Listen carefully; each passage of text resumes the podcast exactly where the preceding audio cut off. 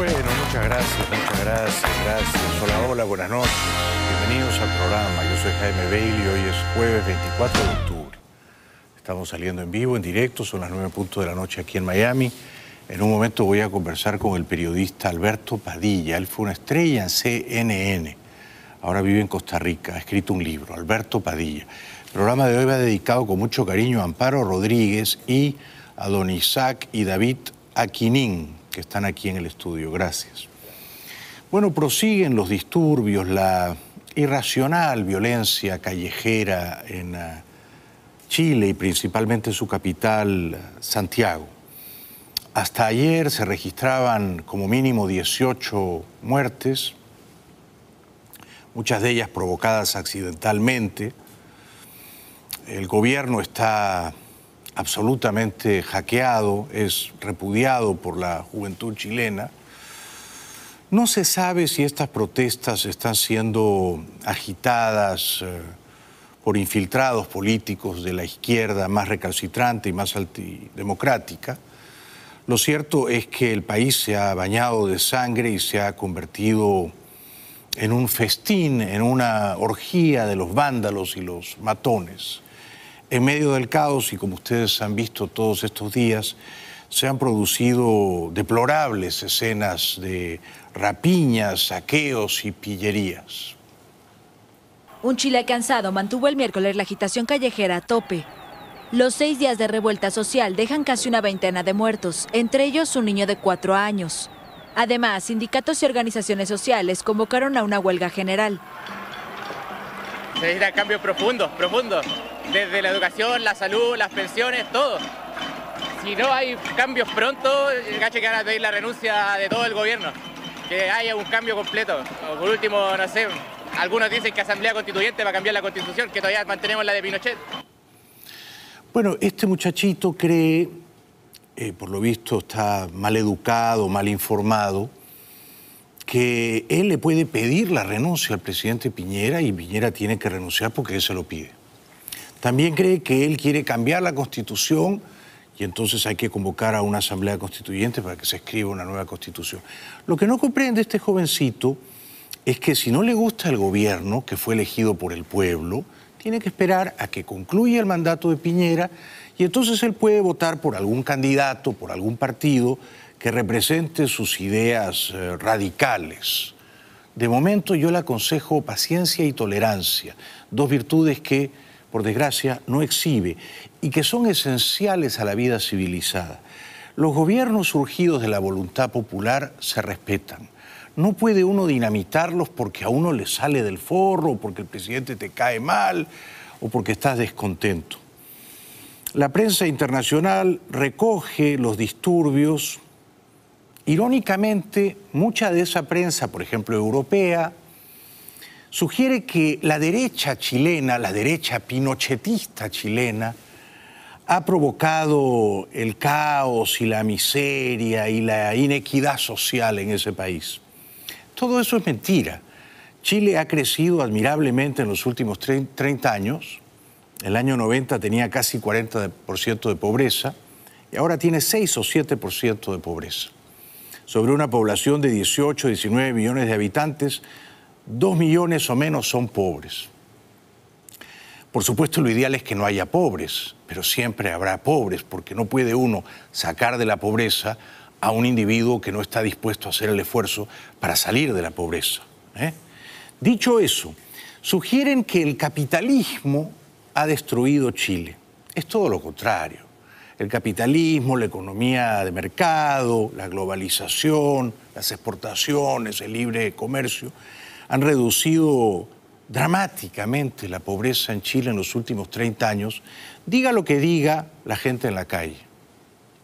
Las marchas derivaron en choques con la policía en varios puntos de Santiago. Entre las demandas al gobierno están de poner el estado de emergencia y devolver a los militares a sus cuarteles, mejorar las pensiones, mayores recursos a la salud y a la educación pública.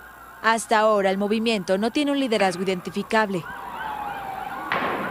No, queremos que cambie este sistema capitalista, un sistema enfermo y que tiene a la gente agonizando. Porque es un sistema agonizante y el pueblo está agonizando, pero despertó. despertamos. Yo me permito discrepar, ¿no? Me parece que la señora exagera y me quedo corto, ¿no? El pueblo chileno no está agonizando. Eh, en Chile ah, hay menos pobreza que en cualquier otro país de América Latina. Tiene una renta per cápita de 25 mil dólares al año. Es decir, que un chileno promedio gana 2 mil dólares al mes. Es una de las rentas per cápita más altas de toda América Latina. Superior a las de Brasil y Argentina, por ejemplo. Muy superior a las de Perú y Colombia. Entonces, la señora exagera. Yo no le pido a ella que sea capitalista. Lo que le pido es que espere a la próxima elección presidencial y que entonces vote por un candidato radicalmente anticapitalista, que vote por un candidato socialista o comunista. Pero si no le gusta este presidente, tiene que aguantarse un poquito. ¿ah? No puede ella, porque está impaciente o crispada, porque cree que el modelo la ha perjudicado, eh, dinamitar el Estado de Derecho. Eso es profundamente irresponsable e ignorante. ¿no? Hoy los sindicatos de la izquierda antidemocrática chilena quisieron paralizar el país, no lo lograron del todo. Las manifestaciones no ceden en Chile. Miles volvieron a salir a las calles de Santiago por sexto día consecutivo. La Central Unitaria de Trabajadores y una veintena de organizaciones sociales llamaron a una segunda jornada de paralización el jueves, pero muchos acudieron a sus trabajos en busca de retomar la normalidad mientras los comercios reabrían poco a poco. En un intento por bajar la presión, el presidente Sebastián Piñera informó sobre un plan para terminar con los toques de queda, pero la medida se mantuvo en varias regiones del país. Estamos trabajando en un plan de normalización de la vida de nuestro país y de nuestros compatriotas. Bueno, eh, me sorprende también que se diga que la derecha chilena pinochetista ha destruido la economía, porque si recordamos bien, desde el año 90, cuando Chile recuperó sus libertades, ha gobernado la izquierda, no ha gobernado la derecha. Elwin era de izquierda, Frey de izquierda, Lagos de izquierda, Bachelet de izquierda cuatro gobiernos de izquierda consecutivos. Una izquierda que incluía al Partido Socialista al Partido Comunista, también a la democracia cristiana. Recién ganó la derecha 20 años después, con Piñera, el año 2010. Y en 2014 volvió Bachelet izquierda. Entonces, si contamos del 90 al 2018, esos 28 años, la izquierda chilena ha gobernado 24 de los 28. No se diga entonces que ha gobernado la derecha pinochetista, porque es de una ignorancia rampante decir semejante cosa. El presidente Piñera pide disculpas por el reciente aumento en la tarifa de la electricidad doméstica, la cuenta de luz. Dice que había subido 9%, pero que ha corregido o suprimido ese aumento eh, sensible a las protestas populares. Hoy he firmado y enviado al Congreso un proyecto de ley que crea un mecanismo de estabilización en el precio de la energía. Ustedes saben que por mandato de la ley la energía subió en promedio 9,2% hace algunos días atrás. Queremos anular esta alza en el precio de la energía que habría afectado a casi 7 millones de hogares chilenos. Y lo hacemos retrotrayendo el precio al que existía antes de esta alza, lo cual sin duda significa un alivio en la cuenta de la luz. También ha anunciado Piñera, tratando de aplacar las iras populares, que ha aumentado la pensión a los jubilados. Mañana firmaré y enviaré al Congreso el proyecto de ley que permite el alza en las pensiones, lo que va a favorecer a casi 3 millones de pensionados en nuestro país. Y en los días siguientes, y con mucha voluntad y con un claro sentido de urgencia, seguiré enviando los proyectos al Congreso para implementar esta agenda social y seguiremos impulsando las medidas administrativas para darle vida a esta agenda social. Yo estuve hace muy poquito, hace pocas semanas en Santiago de Chile, fui a un evento de escritores y me invitaron a CNN Chile. Entonces estaba esperando allí a que me llamaran, era un programa en directo y estábamos esperando el ministro de Economía, Juan Andrés Fontaine y yo. Así que conversamos un ratito, antes de que lo llamaran a él, a Juan Andrés Fontaine. Me pareció un ministro absolutamente brillante, eh, con gran sentido del humor, encantador, bien informado, le cabe el mundo en la cabeza. Sin embargo, ahora mucha gente está furiosa con él, porque antes de que comenzaran eh, los jóvenes eh, exaltados a quemar medio Santiago, él, eh, respondiendo a las críticas por el aumento en la tarifa del metro de 800 a 830 pesos, había dicho, si toman el metro a las 7 de la mañana, no van a tener que pagar el aumento. Si se levantan temprano, si madrugan, la tarifa sigue siendo más baja. Ahora lo acusan de no tener eh, corazón, de ser desalmado y de eh, privar de horas de sueño a la bien amada juventud chilena. El pobre señor Fontaine, que yo creo que es un ministro muy decente y muy respetable, ha tenido que salir a pedir disculpas. Quiero decir que entiendo perfectamente la molestia que causaron mis palabras de un par de semanas atrás. Humildemente yo pido perdón. Esas palabras de ninguna manera reflejan lo que quise decir. No reflejan lo que siento, no, no reflejan lo que creo y lo que ha sido y es mi trabajo 100% dedicado a mejorar la vida de los chilenos. Bueno, le mando un abrazo a Juan Andrés Fontaine. Yo creo que es un servidor público ejemplar y que ahora que lo insultan y lo agravian, yo le mando un abrazo. La televisión alemana eh, denuncia que las fuerzas del orden en Chile habrían cometido abusos reprimiendo a la población enardecida las manifestaciones del miércoles se hablaba sobre todo de los presuntos abusos cometidos en las jornadas anteriores por las fuerzas de seguridad. En el Palacio de la Moneda, el ministro de Justicia recibía a responsables del Instituto Nacional de Derechos Humanos que investigan las denuncias. En algunos de estos casos han habido eh, desnudamientos con eh, orden de realizar sentadillas. Son prácticas que hemos visto también en otras oportunidades y claramente no corresponde ni en una situación normal ni tampoco durante un estado de excepción constitucional. El ministro de Justicia, el señor Hernán Larraín, que recibe a estos investigadores o denunciantes, promete investigar si se hubieran cometido excesos en el uso de la fuerza.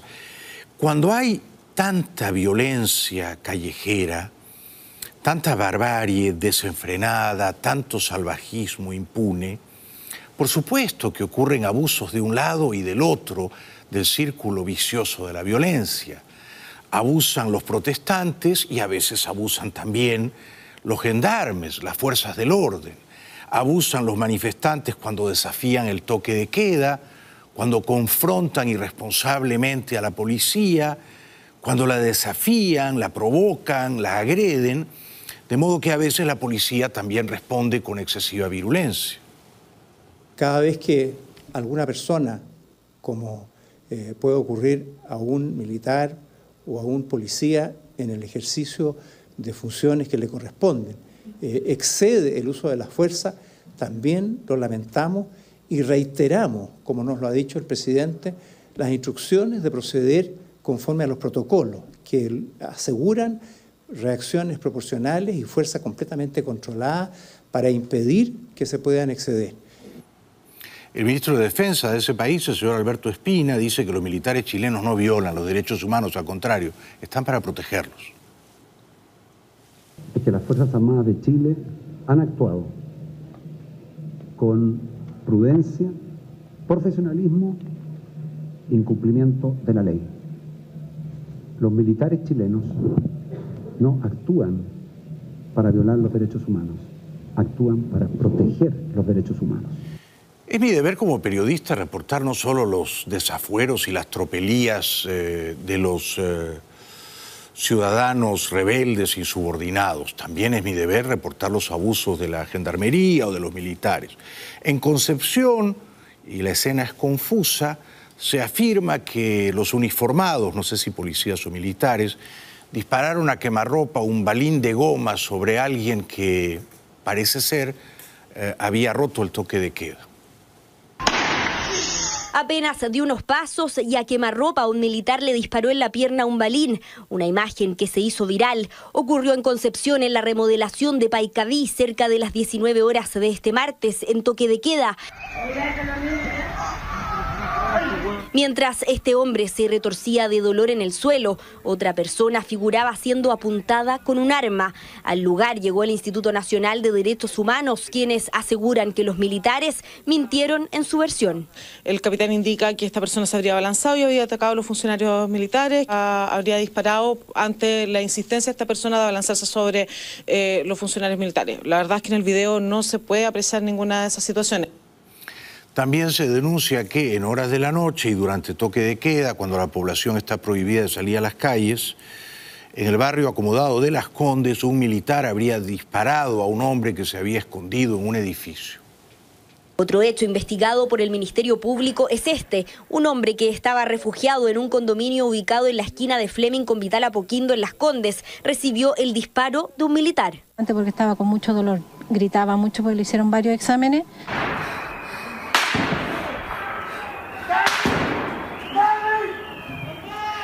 Pero no solo él, otras dos personas que estaban cerca del condominio resultaron heridas. Los vecinos dicen haber escuchado más de 30 disparos contra personas que se estaban manifestando durante el toque de queda, pero que según ellos habrían resultado heridos una vez que ingresaron a la propiedad. Una mujer denuncia que las fuerzas eh, de seguridad chilenas dispararon irresponsablemente balines de goma a su apartamento.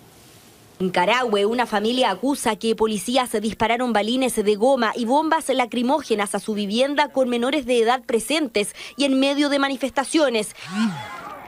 Andrea, la dueña de casa, muestra el rastro de los disparos, dos en el primer piso y tres en el segundo, además de los cartuchos en el suelo que esta mañana fueron recogidos por su hija de 10 años. Las niñas estaban con la ventana abierta mirando. Están disparando. Y llegaron los carabineros disparando pensando que había niños acá escondidos. Y le dispararon a mi perro que estaba debajo del auto y comenzaron a disparar directamente a la casa, a la entrada. Todo es, por supuesto, lamentable, pero nada de esto habría ocurrido si, en primer lugar, eh, los muchachos encapuchados, enmascarados, no se habrían lanzado el viernes y el sábado pasados a las calles a destruirlo todo, a quemarlo todo, a arrasar propiedad pública y privada, asaltar y saquear supermercados, tiendas de departamentos, locales comerciales. Eh, por supuesto que esa barbarie provoca por parte de los cuerpos de seguridad unas represalias que a veces son excesivas, lamentables. Un hijo, por ejemplo, recuerda a su padre eh, que ha fallecido estos días de disturbios y dice que los eh, cuerpos del orden golpearon con eh, excesiva ferocidad a su papá y le provocaron la muerte. La muerte de su padre no fue incluida en la lista oficial de muertos de esta crisis. Estábamos caceroleando, él estaba en otra esquina que la mía, una cuadra más allá, eh, en el momento donde llegó dos piquetes de carabineros. Ahí se bajaron violentamente agrediendo a todas las personas, hay muchos testigos, hay mucha gente que agredieron aquí en el barrio en el 14. ¿Y tú estabas ahí en ese momento? Estaba en la otra esquina y a él lo apalearon ahí en ese momento, puro golpe en la cabeza, en la pura cabeza le dieron. El hecho se habría producido durante el toque de queda. Hoy el cuerpo llegó al servicio médico legal, pero fue en un proceso doloroso. Según su familia, Alex entró a su casa después de recibir la golpiza. Durmió ahí. Su mamá recuerda esa noche. Empezó a botar sangre por su boca, por las narices, porque no pudieron hacer nada los médicos por él. Bueno, mis condolencias a esa familia traspasada por el dolor. Un muchachito perdió la vida en medio de un saqueo generalizado a una tienda de ropa, de ropa en descuento, a un outlet de ropa. Al parecer, en medio de las pillerías se provocó un incendio, no se sabe si intencional, si alguien quiso quemar la tienda entera y el joven murió calcinado.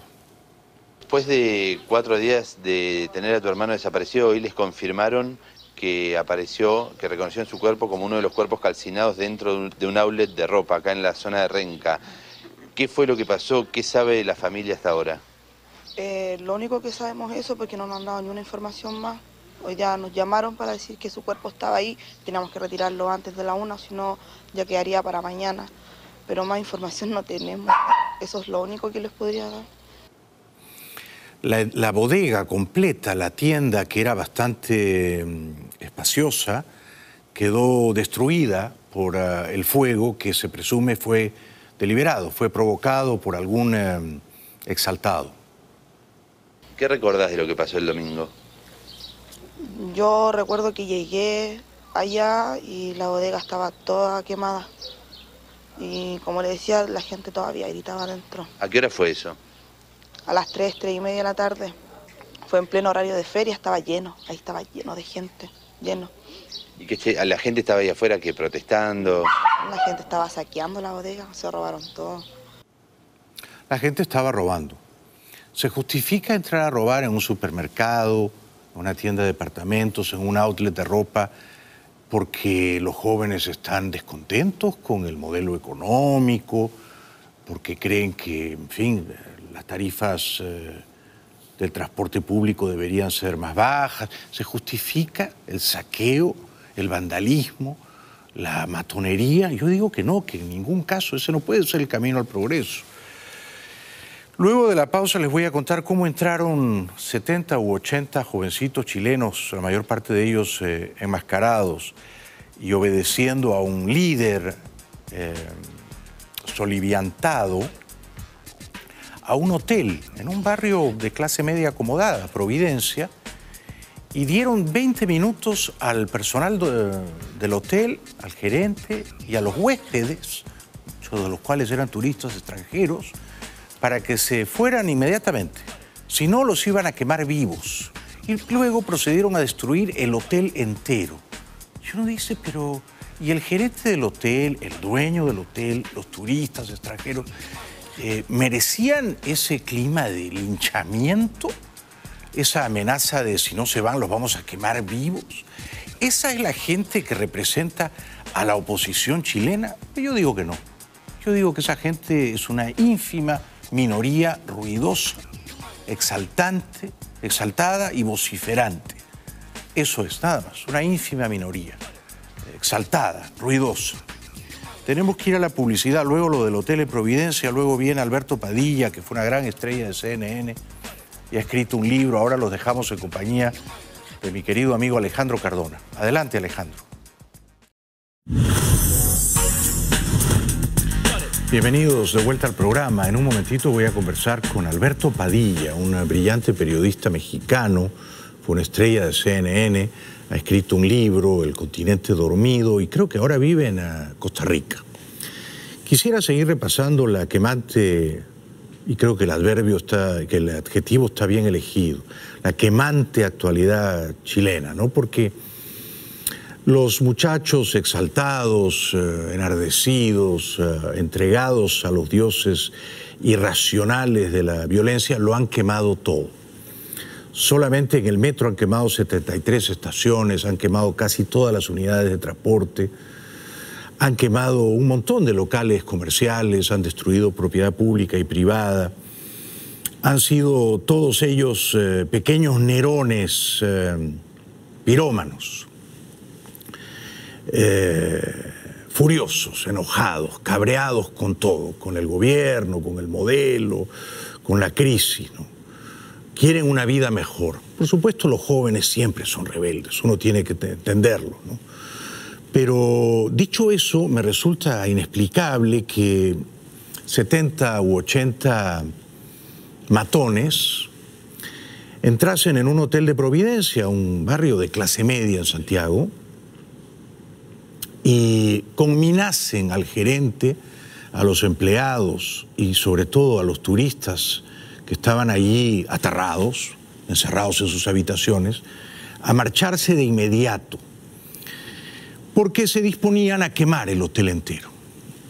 ¿Por qué habían escogido ese hotel? Supongo yo que fue un exabrupto, ¿no?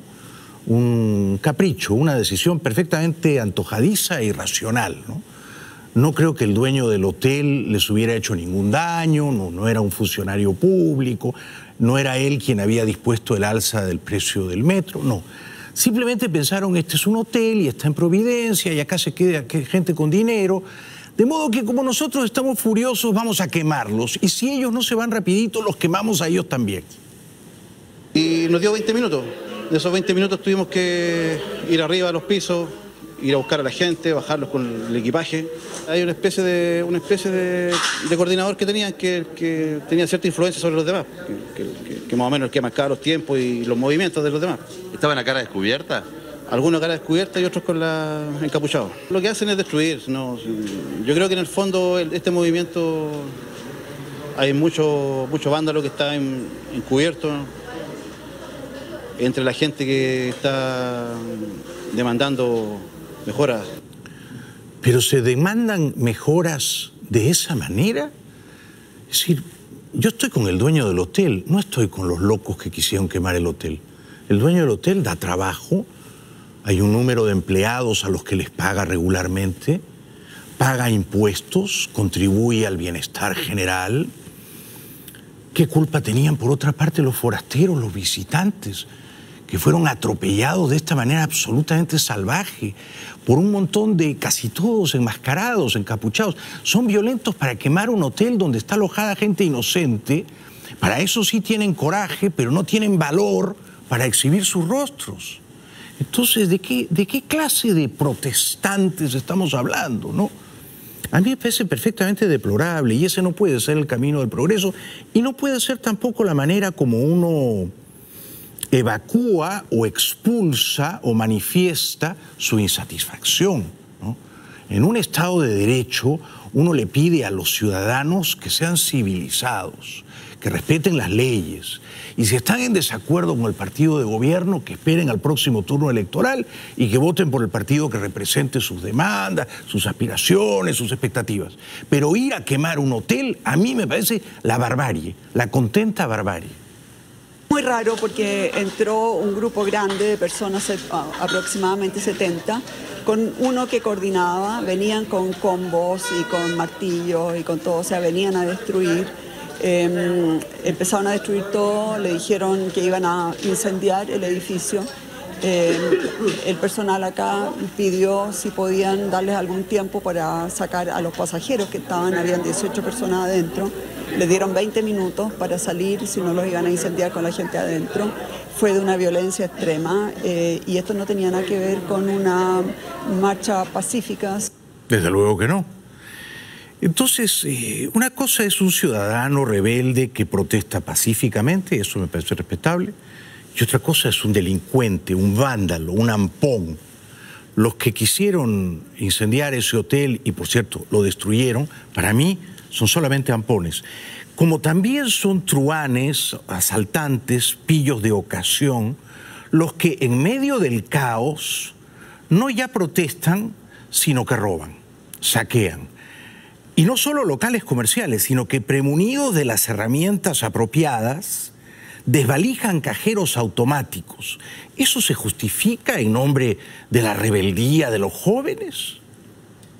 se graban por teléfono, se van avisando de dónde queda algo por robar. En este caso no eran alimentos no perecibles, tampoco televisores.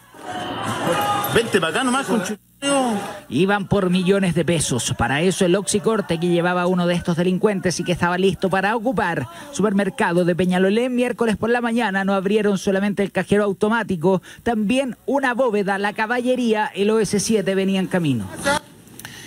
Todo esto es una deliciosa ironía, ¿no? Porque esos muchachos, enmascarados o no, dicen que están contra el capitalismo. Sin embargo, yo los veo ávidos de proveerse de capitales. Asaltan cajeros automáticos. O sea, no son capitalistas, pero quieren tener capitales mal habidos, hurtados. Menudos capitalistas oportunistas son estos muchachos. Entonces, ¿de qué quedamos? Estos asaltantes de cajeros automáticos son jóvenes esclarecidos, anticapitalistas. No, no son jóvenes esclarecidos. Son vulgares asaltantes. Son pillos de ocasión. Son pícaros clandestinos que aprovechan el caos para rapiñarlo todo.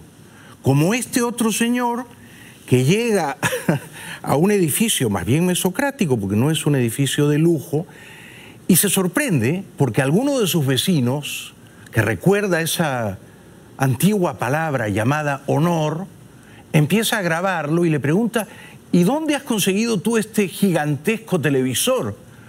¿Eh? Te lo han eh, vendido a, precio de rebaja especial.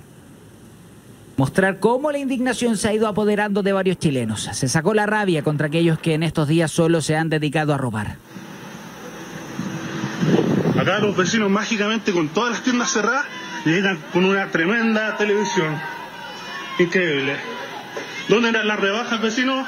La pregunta claramente no le gustó a quien era increpado. Vendrá la última de las advertencias. Tenemos la cara. Eh, mire, tenemos la cara. Después va a llegar carabinero. Con las cámaras vamos a ver a qué departamento va a entrar usted. Y se lo van a llevar. Ojalá, ojalá que la policía castigue a este pillarajo. Es decir, e- esta gente que no está robando porque tiene hambre, porque le suenan las tripas, porque hace tres días no come. No, no. No, de hecho, este ladronzuelo estaba bien rollizo. Roban electrodomésticos, roban televisores, pantallas de plasma, hornos a microondas, refrigeradoras, ordenadores. Eh, no es gente que está robando para sobrevivir, no, no, no. Eh, es gente que aprovecha el clima de conmoción social, de repudio generalizado al gobierno y al modelo para hacer algo que es perfectamente reprobable, ¿no? Que es asaltar la propiedad privada, asaltar la propiedad privada, desfalcar al dueño de esa tienda, no sabemos quién es, pero alguien pagó por ese televisor y alguien va a sufrir la pérdida. Y eso no es justo. Y sobre tantos atropellos y tantas tropelías, no se puede construir el futuro justo de una nación, digo yo. Entonces, saqueando, saquear no es el camino. ¿ah? Y, no porque la prensa internacional glorifique a estos muchachitos y los presente como rebeldes antisistema, voy yo a derramar elogios sobre los pillos que han saqueado escandalosamente supermercados como este.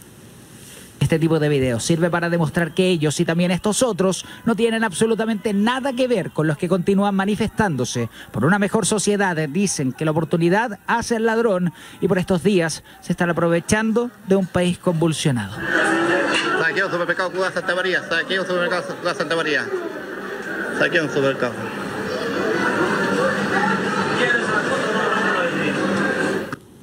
Yo estuve hace poquito en Santiago, hace menos de un mes. Me quedé impresionado, bueno, ya sabía que había tantos y tantos venezolanos, ¿no? Eh, di una charla y fue muchísima gente, y entre ellos muchos, muchos venezolanos. Pero me sorprendió ver la cantidad de haitianos que hay. Muchísimos haitianos, muchísimos dominicanos. Por supuesto, los peruanos y los bolivianos de siempre.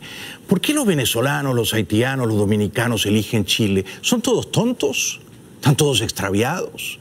¿Van a un país eh, donde cunde la miseria, donde no hay futuro? No, por supuesto que eligen Chile, porque es el país que más eficazmente ha combatido la pobreza en los últimos 30 años. Eligen Chile porque, a pesar de estas algaradas callejeras, es una sociedad que ha prosperado consistentemente en las últimas tres décadas, cuya clase media se ha fortalecido, viaja, compra automóviles, los muchachos van a las universidades, son un poco caras, deberían ser menos caras quizá. Pero quiero decir, Chile, comparado con sus vecinos, es un modelo de éxito irrefutable. Las cifras son indesmentibles. Por supuesto, claro, cuando hay 10.000 10.000 vándalos en las calles quemándolo todo, da la impresión de que el país entero está furioso, pero esa no es una verdad. Y quedará expresado en la próxima elección. Habrá que esperar dos años o poco más. Yo estoy seguro que los vándalos y los matones no son la mayoría del pueblo chileno. Claro, parecen, ¿no? Porque son 10.000 o 20.000 y son una fuerza eh, insidiosa, tóxica, desbordada. Pero son la mayoría, yo no creo, yo no creo.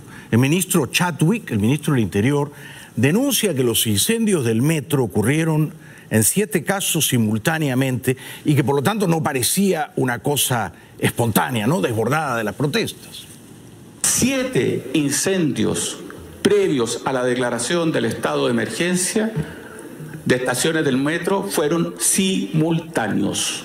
Y ese solo dato de los ataques a las estaciones del metro la noche del viernes pasado hizo que el gobierno pensara que había una acción concertada para causar un daño importante al principal transporte capitalino.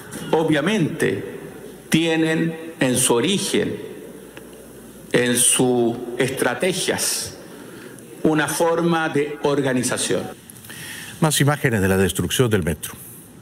La investigación de la destrucción de las estaciones del metro está a cargo de cuatro fiscales, uno de la zona centro-norte, otro de la sur, de la oriente y occidente. Todos ya están haciendo diligencias para verificar hipótesis sobre los hechos. Que van desde la existencia de hechos espontáneos hasta eh, la actuación de grupos semi o más organizados. Pero estamos recién en la etapa inicial de la investigación, hay mucho todavía que desarrollar. Bueno, para terminar con Chile, que todo esto me duele muchísimo. Tengo grandes amigos en Chile y siempre he defendido al país como, como un caso de éxito desusado, atípico en, en América Latina. Anoche en Concepción, en fin, había una reunión de vecinos, nadie presagiaba la desgracia que habría de ocurrir, alguien había tenido la lamentable imprudencia de salir con un niño de cuatro años a la calle y un conductor eh, de un automóvil altamente embriagado, beodo, arremetió a la multitud y causó la muerte del niño y de dos adultos. Lo narra una reportera de la televisión local. Eso de las 10.30 de la noche mantenían un cacerolazo en el sector, se estaba manifestando también por las calles y mantenían también la ruta 160 cortada. Es ahí cuando un vehículo ingresa a alta velocidad y pasa a llevar a más de 20 vecinos. En ese mismo instante, dos personas quedan heridas de gravedad. Una persona de 20 años, un joven de 20 años y un menor, un pequeño de tan solo de 5 años que finalmente a raíz de las heridas pierden la vida. Bueno, una locura, ¿no? Un niño de cuatro años, que Dios eh, lo tenga en su gloria. El gobernador de Concepción relata también eh, esta desgracia. Efectivamente, alrededor de las 22-30 horas, un vehículo, al parecer de exceso de velocidad, según lo que va a ser materia de investigación, traspasa una manifestación en este lugar, en kilómetro 14 de la ruta 160, traspasa donde está este grupo de personas manifestándose y a gran velocidad eh, pasa, evidentemente, a atropellar a una gran cantidad de personas. Bueno, publicidad, luego voy a conversar con el periodista mexicano, ex estrella de CNN y autor de un libro muy interesante, El continente dormido, don Alberto Padilla. Antes lo dejo en compañía del profesor Eliseo Justiniani, que hace más de 35 años creó un método de educación altamente eficaz, Justy Language. Adelante, profesor. Bueno, bienvenidos de vuelta al programa. Nos visita y estamos encantados de recibirlo eh, don Alberto Padilla, un gran periodista mexicano, trabajó dos décadas en CNN en, en español y ha publicado un libro titulado El continente dormido. Un aplauso para Alberto, por favor. Bienvenido. Gracias, Jaime. Muchas gracias. Bienvenido, bienvenido y felicidades Muchas por el libro. Muchas gracias, te lo agradezco. Eh, ¿Cómo ves lo de Chile? Tú en CNN eras un experto precisamente en temas de economía, de finanzas. ¿Te ha sorprendido, Alberto? Muchísimo, muchísimo. No tanto las protestas. Chile tiene una. una eh, los chilenos tienen una vocación de estar protestando. Tú te acordarás de. Eh, y justamente por el, eh, el- de las grandes protestas últimas de los últimos años ha sido por el transporte. ¿Te acuerdas cuando implementaron el Transantiago? Sí, sí. Que hubo unos problemas ahí de Mucho. implementación y salieron a las calles y después. eh, A Bachelet en su segundo gobierno le protestaron mucho por la educación, la educación que universitaria educación. gratuita. Lo, lo que sorprende es la virulencia, la Sí. violencia. Eso es sorprendente. eh, la cual, hay que decirlo, no nada más es chileno, tam- también en Ecuador. O sea, primero nos sorprendimos con, lo de- con la violencia de Ecuador. Eh, y luego después de lo de Chile es Sí. espantoso, ¿no? En Buenos Aires la señora Cristina Fernández ha salido a decir que lo que está pasando en Chile demuestra que ese modelo económico neoliberal ha sido un fracaso. Lo cierto es que estos jóvenes exaltados chilenos le han hecho una gran campaña de propaganda a Cristina y a Alberto Fernández. Pero en efecto estas protestas demuestran para ti, Alberto, que el modelo ha fracasado en Chile. No, no, no, de ninguna manera. No, no. Si te pones a pensar, en primer lugar, los problemas que están teniendo los chilenos son problemas de ricos. Eso es, eso es un problema. Y, y- y- y- y- e históricamente, muchos de estos eh, eh, levantamientos suceden en las clases medias. O sea, eh, lo- los jóvenes estos, to- todos ellos tienen educación. Todos tienen cobertura de salud. Todos están en la escuela. Son de clase media. Son de clase media. Digamos, clase no se están muriendo de hambre No, no, de como los manera. venezolanos. De ninguna manera. Comen tres veces al día. De ninguna manera. O sea, por favor, es decir, eh, vamos a hablar de países pobres, eh, Centroamérica, con la deficiencia de los, de los transportes públicos que tienen estos países. Y se lo suben de precio. Y nadie se protesta, nadie nada. ¿Y qué quieren los jóvenes chilenos? Al comienzo parecía que querían que no subiera el metro, pero ahora ya no, ya no entiendo qué quieren. La clase media típicamente es muy reaccionaria. La clase media, eh, eh, no tienes mucha plata en el banco, eh, tu situación económica es precaria en el sentido del nivel en el que estás. Si, si- si algo sale mal, te puedes caer de nivel. ¿Me explico? Entonces están defendiendo típicamente la clase media reaccionaria. Son los que salen a protestar y eso es lo que le está pasando a Chile desde, mi, desde mi punto de vista. Aparte, no cre- creo Aparte podemos hablar de una ola que se está dando de- de- de protestas violentas alrededor del mundo. Sí. Lo estabas hablando hace rato, los chalecos amarillos, etcétera. Hay, hay movimiento mundial. Sí. Pero- Sí, sí, eh, hay que tener en cuenta eso, que en el primer mundo también hay a veces brotes de violencia callejera, ¿no? Y hay vándalos, y hay matones, y, y hay gente que enfrenta irresponsablemente a la policía. Eso también ocurre en el primer mundo. Totalmente. Totalmente. Chile era casi un país de primer mundo. ¿Esto va a amenazar su progreso o no tanto? Vamos a ver, ¿no? Me, me preocupa mucho las concesiones que tuvo que hacer eh, Sebastián Piñera. Sí. ¿no? Eh, aumento de salarios eh, de salario mínimo, este, aumento de pensiones, Sí, sí. etcétera. Eso, eso va en detrimento de la, de la disciplina fiscal. En detrimento. Eh, bajar la cuenta de la luz que había subido, bajar la cuenta del metro que había subido. O sea, gran parte del progreso de Chile es precisamente por eso. Mm. Pero de nuevo, es, es que estamos hablando de clase media que está peleando porque no le, eh, le- le- por- porque se sienten amenazados en el nivel que tiene. Mm. O sea, si yo soy clase media media y tengo miedo de caer a la clase media baja. Mm. No estamos hablando de las decenas de millones de pobres empobrecidos que conocemos en América Latina. Mm. Estos están hablando de otro nivel, de otro nivel totalmente diferente. Es otro, es otro, son, son, son para, para, para la media de Latinoamérica son gente rica peleando sus privilegios. Sí, es verdad. Me recuerda un poco lo que pasó en Puerto Rico, que tiene un per cápita de 31 mil dólares anuales, superior al de Chile. Chile es 25 mil dólares anuales, pero son casi los dos per cápitas más altos de la región. Eh, o sea, eh, no es gente que se muera de hambre, la puertorriqueña ni la chilena. De ninguna manera. De ninguna manera. Los chilenos menos que nadie. Eh, ¿Cómo ves lo de Bolivia? ¿Crees que Evo Morales, eh, al anunciar hoy que ha ganado en primera vuelta por 10,5% sobre mesa, ha mm, perpetrado un fraude? ¿Crees que han hecho trampa? Totalmente, totalmente. No soy el único que lo piensa. Totalmente. Una cosa que tenemos que entender de los dictadores, el dictador es dictador. O sea, yo estoy aquí para quedarme. Claro, No estoy para jugar. Estoy aquí para quedarme. Claro, y se va a quedar más y más y más y más. Lo mismo que Daniel Ortega. O sea, ese es, ese es- ese es su, su trabajo es ser dictador. Claro, claro. Entonces no se van a ir con cualquier cosa. Y el dictador, si pierde unas elecciones, las trampea. No, las trampea, no Claro, yo estoy aquí para quedarme. Claro. O sea, Evo no va a entregar el poder. No, nunca. Nunca, ya lo demostró, ya, ya, lo, ya lo hizo hace cuatro años con el famoso referéndum eh, Patraña. Sí, en febrero Este, del 16. Exactamente, ahora lo acaba de hacer otra vez y dentro de cuatro años lo volverá a hacer. Increíble que el Tribunal Constitucional y luego el Tribunal Supremo Electoral eh, hayan consagrado su candidatura ilegal con el argumento de que era su derecho humano postular a un No, cuarto lo- mandato. La misma que usó bueno, Orlando Hernández en, en- en- en Honduras, la misma. Entonces tengo el derecho humano de reelegirme aunque la Constitución diga que no. Con lo cual es casi como invocar tengo el derecho humano de ser dictador. Ah, totalmente. ¿no? Algunos humanos serán demócratas, pero mi derecho humano es ser Y, dictador. y si tuvieran que recurrir a ese argumento, lo usaban también. Increíble. Eh, lo usaban, lo usaban. A mí me preocupó y te quisiera preguntar lo de Ecuador, porque Lenín Moreno aumentó el precio de la gasolina y el diésel. A mí me parece, porque creo en el mercado, que lo ideal es que el precio de la gasolina lo fije el mercado. Totalmente. No el gobierno. Pero luego los líderes indígenas que representan al 7% de la población, no son mayoría, salieron a las calles a quemarlo todo, tomaron policías eh, de rehenes y al final del día prevalecieron ellos y no el presidente Moreno. Entonces, resulta que en Ecuador el precio de la gasolina no lo fija el gobierno legítimo, sino lo fijan los líderes indígenas.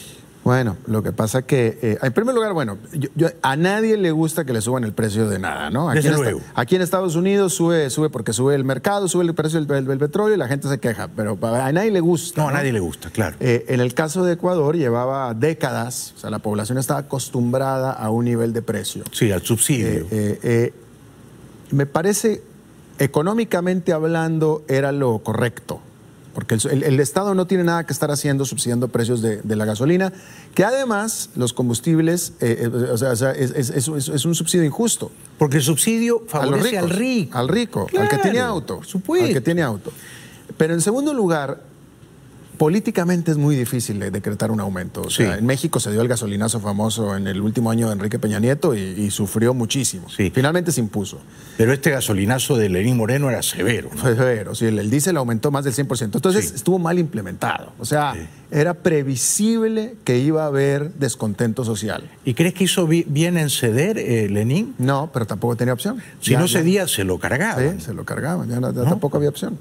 Desafortunadamente. Ahora, esos líderes indígenas eh, que se sientan a la mesa con el presidente constitucional, se ponen unas, unas plumas, se pintan la cara, representan a unas comunidades, a unas tribus, son un millón de individuos, no sé si ciudadanos, pero no son la mayoría. No sé yo por qué el presidente tiene que negociar el precio de, de la gasolina con los líderes indígenas. A mí me parece que es un disparate. Sí. Ahora, me parece que hay más indígenas que eso en Ecuador, ¿no? Me parecía a mí. No, no, no, no, no conozco el dato. Si tú estás No, son que es- 16 eh, millones de ecuatorianos y un millón de indígenas. Bueno, mira. Censados. Pero pues si los, 7%. si los indígenas te toman, ve, tú lo acabas de decir, en Chile son 10 mil, eh, son unos cuantos, pero te, te- te hacen ese escándalo, Claro. te amarran las manos. Claro. Te amarran las manos. ¿Por qué a tu libro lo has titulado El continente dormido? ¿De qué manera está dormida? Porque se ve que se ha despertado últimamente. No, pero en bueno, Ecuador, en eso, Bolivia, en Chile, están todos quemándolo todo.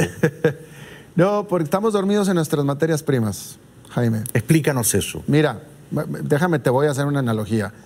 En 1492, cuando nos descubrió Cristóbal Colón, ¿de qué vivíamos los latinoamericanos? Del maíz, ¿no? Agarrábamos el mango del árbol, el banano de la... Bueno, el banano estaba en, en otra parte, pero de lo que nos daba la tierra, ¿no? Mm. En pleno siglo XXI, ¿de qué vivimos los latinoamericanos? Sí, de lo que sacamos de la tierra, del de subsuelo. tierra, del maíz, de la soja. El ¿no? petróleo, los minerales, el cobre. Eh.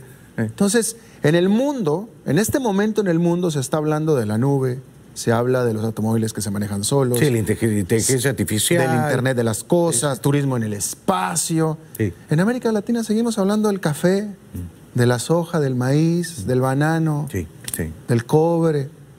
El otro día, la última vez que estuve con, que me dolió muchísimo lo que le pasó a Alan García, eh, A estuvimos en un evento en Paraguay, él estaba promocionando a Perú, que Perú también económicamente es un ejemplo, ¿no? Pero él estaba promocionando a Perú y él hablaba como una de las grandes ventajas competitivas de Perú, eh, el hecho de que Perú eh, producía pomelos cuando el resto del mundo no, que pomelos son las toronjas. Sí. Y eso es lo que él mandaba como gran... eh, eh, eh, entonces... Sí, sí, ha crecido en el Perú la exportación de aguacates también. Bueno, pues, en Chile de que está muy bien, que qué bueno, pero... Sí, pero, pero- no alcanza con eso. No, no, de ninguna... Evidentemente no. No. Evidentemente no. Y donde es muy evidente eso es en la Argentina, ¿no crees, querido Alberto? Porque pues la Argentina casi no exporta nada que es, aparte de la soja. Aparte de la soja nada más. ¿No es no, cierto? no, no, no, no, no, no exporta nada. Y el que es competitivo es la soja, el campo. Sí, el campo. La, la- la mata. Sí. Pero el argentino... O sea, seguimos viviendo de la tierra. Totalmente. De lo que da la tierra o lo que esconde la tierra abajo. El petróleo. El mineral. único país que tiene, el único país de toda América Latina que tiene vocación de hacer otra cosa que no se explotar la tierra es México. Mm, Y, es, y eso es manufactura. Pero mira que en el mundo ya estamos, cuando estamos hablando de, to- de todos los conceptos que yo hablé, no estamos hablando de las manos, estamos hablando del cerebro.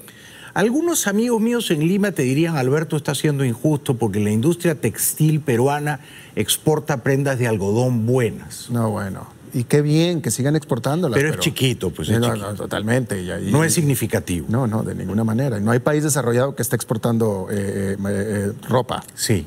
No, no, es, es- una exportación de un país pobre. Sí. Sí, qué bueno. que pero Pero tú crees que eso va a cambiar mientras tú y yo estemos vivos? no, Que- no, porque ese es el otro punto también, el continente dormido. La gran pregunta que yo siempre hago en mis charlas, que la acabo de dar hace un rato más, es si, no- si vemos, si estamos viendo en América Latina en el futuro estamos viendo así como que viene el cambio ese, de Mm. empezar a usar la mente, empezar Mm. a hablar nosotros también de, de- de- de generación de ideas. No, Mm. no, no, digo, fr- francamente no. Francamente no. Sí, sí. Hubo una ola de gobernantes, vamos a decir, gerenciales o corporativos de derechas en la región. Fíjate que estaba Macri, estaba Piñera, Kuczynski, Santos, ¿verdad? De pronto tú decías, con algunas excepciones, ¿no? No, no sumo a Bolsonaro porque realmente Bolsonaro no creo que sea gerente de nada, es un ex capitán del ejército. Pero tú me sigues. Parecía que la derecha ilustrada o la derecha tecnocrática eh, había mm, tomado el poder en nuestros países de América. ¿Qué pasó? La política falló. En, eh, tú tienes toda la razón. En los palacios presidenciales sí se empezó a hablar de estos conceptos. Sí. El problema era a la hora de hacer la política. Sí. En el Congreso era donde se atoraba todo.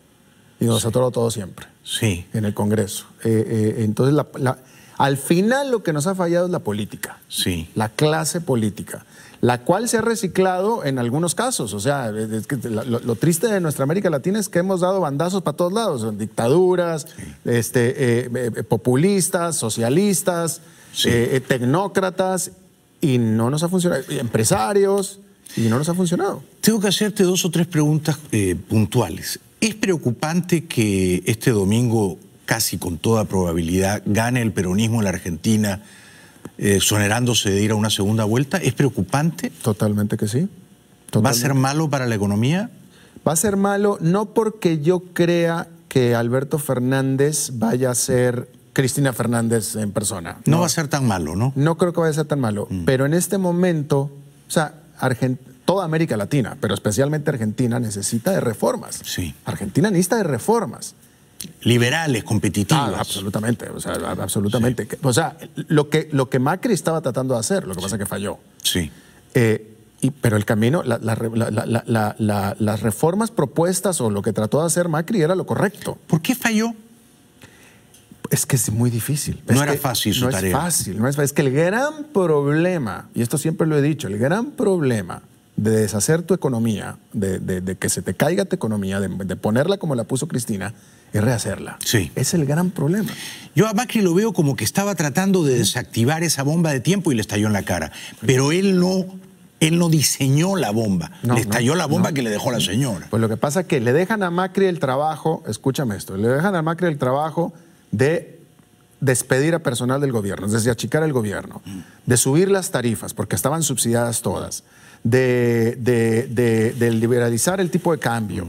Este, eh, por- porque tampoco tenía opción. No. No tenía opción. Entonces ahí le dejan la papa caliente, él trata de hacerlo y, y de nuevo, políticamente es muy difícil. Muy, Es muy, difícil. Entonces, Sí, antes de ir a la pausa, eh, ¿crees que López Obrador va a ser bueno para la economía de tu país, de México? Lo único, ¿cuánto tiempo tengo para contestar eso? No, te lo contesto muy rápido. Fíjate, fíjate lo que te voy a decir. Históricamente, la economía de México ha estado íntimamente ligada, el desempeño de la economía de México ha estado íntimamente ligado al desempeño de la economía de Estados Unidos. Correcto. Crece Estados Unidos, crece México. Cae Estados Unidos, cae México. Siempre ha sido así. Son socios comerciales, son los principales socios comerciales del mundo, entre sí. En este momento Estados Unidos está creciendo vigorosamente desde hace tiempo. Sí. Continúa en su periodo de expansión más largo de la historia. 10, 11 años continuos. Continuos y sigue todavía creciendo de manera muy importante. Correcto. Y México muy probablemente en las próximas semanas anuncia una recesión técnica. Es una señal de alarma, ¿no? O sea, es la primera vez en la historia que se desacopla México de la economía de Estados de- del Algo, desempeño. algo están haciendo mal O sea, en Los Pinos. O sea, eh, siempre en Estados Unidos, siempre en México hemos dicho que cuando Estados Unidos Sí. estornuda, México le va mal. En esta ocasión ya le fue mal y Estados Unidos está muy bien. Entonces, eh, no es la culpa de Estados Unidos. Qué interesante tu mirada. Quédate un ratito más con nosotros. Eh, vamos a la publicidad. Seguimos con don Alberto Padilla. El libro está en Amazon. Se titula El continente dormido. Es una reflexión inmensamente lúcida sobre las salidas, ¿no? Ah, que podrían. ah, al sopor, dice ahí. Al sopor de América Latina. Ah, qué bonito, qué bonita la palabra el sopor. Porque uno asocia el sopor como, como una siesta, ¿no? Sí, sí, estamos, estamos ahí de- Sí. a gusto, ahí esperando a que crezca China, que crezca Sí, Estados Unidos. sí, semidormidos. Eh, y los dejo antes en compañía de MMM, que es una suerte de seguro médico formidable. Presten atención, por favor.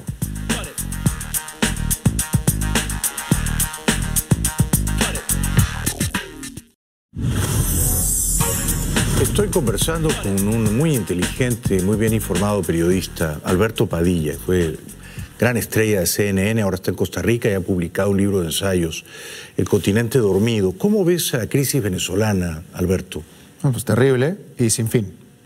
Terrible y sin fin. No eres optimista. No. No, Maduro no se va a ir. Digo, ¿cuándo América Latina se va a finalmente dar cuenta que Maduro no tiene la más mínima intención de irse? ¿Y América Latina está haciendo lo suficiente, lo debido para sacarlo? Eh, Lo que pasa es que ¿qué más puede hacer América Latina? Digo, ¿qué, qué, qué, qué- qué va a hacer América Latina? ¿Invadir eh, Venezuela? ¿Qué va a hacer? No es realista. No es realista. O sea, eh, simplemente veamos el ejemplo de, de Cuba. O sea, que a Cuba le trataron de hacer todo y no funciona absolutamente nada. Es lo mismo que va a pasar en Venezuela. ¿Y crees que a Trump le preocupa Venezuela, que tiene interés en liberar a los venezolanos o la verdad que no, no está demasiado preocupado? Tal vez hubiera tenido alguna duda, tal vez, o lo hubiera considerado, pero después de que abandonó a los kurdos como los abandonó allá la suerte, que es una región, una región mucho más peligrosa. Seguro. eh, no, no, no, no, no. Y ahora amenazado por el impeachment, como que tiene otras prioridades. Ah, totalmente, totalmente. De todos modos, de todos modos, y Estados Unidos lo ha demostrado, y aparte América Latina también se lo merece. Desde hace rato América, eh, Estados Unidos le dio la espalda a América Latina en general. Sí. Mm. Desde hace rato, ¿no? Pero pues también se lo merece también América Latina, porque cada vez que Estados Unidos quería hacer algo le daban de cachetadas, ¿no? Mm, Eh, pero al final no, no, no, no, no creo que Venezuela sea prioridad para, No. para, no, no, no, no. Y si lo quisiera derrocar, bueno, le dejaría de comprar todo el petróleo y listo, se acabó. Mm. En todo caso, pero no creo que ni así se vaya a ir. O sea, no, no, no se va a ir. Maduro no se va a ir. O sea, si tú tuvieras un hijo en Caracas, le dirías que vete de Venezuela, no hay futuro ahí. Yo, si yo tuviera un hijo, yo sí le diría no juegues al niño héroe. No, Claro. No, no hay necesidad de que juegues al niño héroe eh, porque Maduro no se va a ir. No se va a ir. No, Maduro no, se va a ir. ¿Crees que como van las cosas, Trump va a ser reelegido? Yo sé que es una pregunta prematura. La economía le va bien, todo lo demás no le va tan bien. Te voy a decir algo, una, una opinión eh, y, y- y que quede grabado, porque si puede que me cubra de gloria. si a ver, a ver, si es que- atrévete. Eh, a ver, en este momento Trump se reelige, en este momento, pero la economía se está desacelerando. Ujú, ujú. Eh, y al final la reelección va a depender de la economía. Y la economía va a seguir desacelerándose. No sabemos qué tanto. Eh, y gran parte de la aceleración, eh, eh, la eh, gran componente de la aceleración es el ciclo normal de la economía. Llevamos en 11 años creciendo, ya era hora de que haya un ajuste, eso es normal. Pero aparte de la guerra comercial está empeorando las cosas. ¿no? Correcto, correcto. Esta es mi predicción. O sea, si, el consumidor estadounidense empieza a sentir que la economía está mal y que las perspectivas de trabajo y que se está quedando sin trabajo y que el desempleo empieza a subir y etcétera, etcétera, van a culpar a Trump y Trump no se reelige. Eso, eso, eso así es, y Trump lo sabe. El, el- el estadounidense vota con el bolsillo. It's the economy stupid, ¿te acuerdas? Sí, sí, correcto. Bueno, esta es mi predicción. Si los republicanos calculan que la economía está poniendo en riesgo la reelección, ellos le van a dar la, la- la- la- la espalda a Trump, se van a unir con los demócratas y van a correr con Pence en la presidencia. Bueno, ha sido una fantástica predicción y un gran cierre de esta entrevista. Hacía tiempo no disfrutaba de una entrevista como esta noche. Ha sido un invitado de lujo. Vuelve pronto, por favor. Gracias, te lo agradezco. Un aplauso para Alberto Padilla. Regresamos, regresamos después de la pausa y compren su libro El continente dormido. Ya volvemos.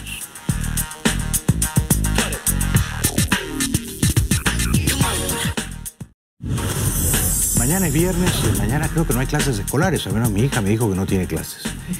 Y entonces mañana voy a dedicar el programa a comentar, a analizar la elección presidencial argentina de este domingo.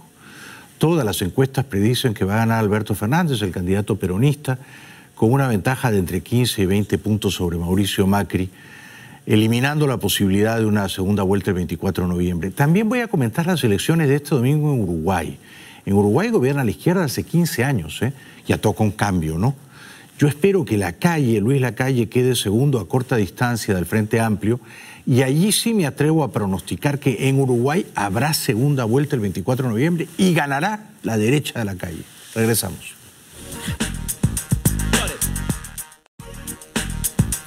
Yo siempre digo que una de mis grandes fortunas, y yo soy un hombre de inmensa fortuna, es que los dueños de este canal no ven este programa. Esa es una gran suerte para mí porque puedo decir auténticamente lo que quiero. Digo lo que pienso y como dice Sabina, a veces no pienso lo que digo. Regresamos después de la pausa.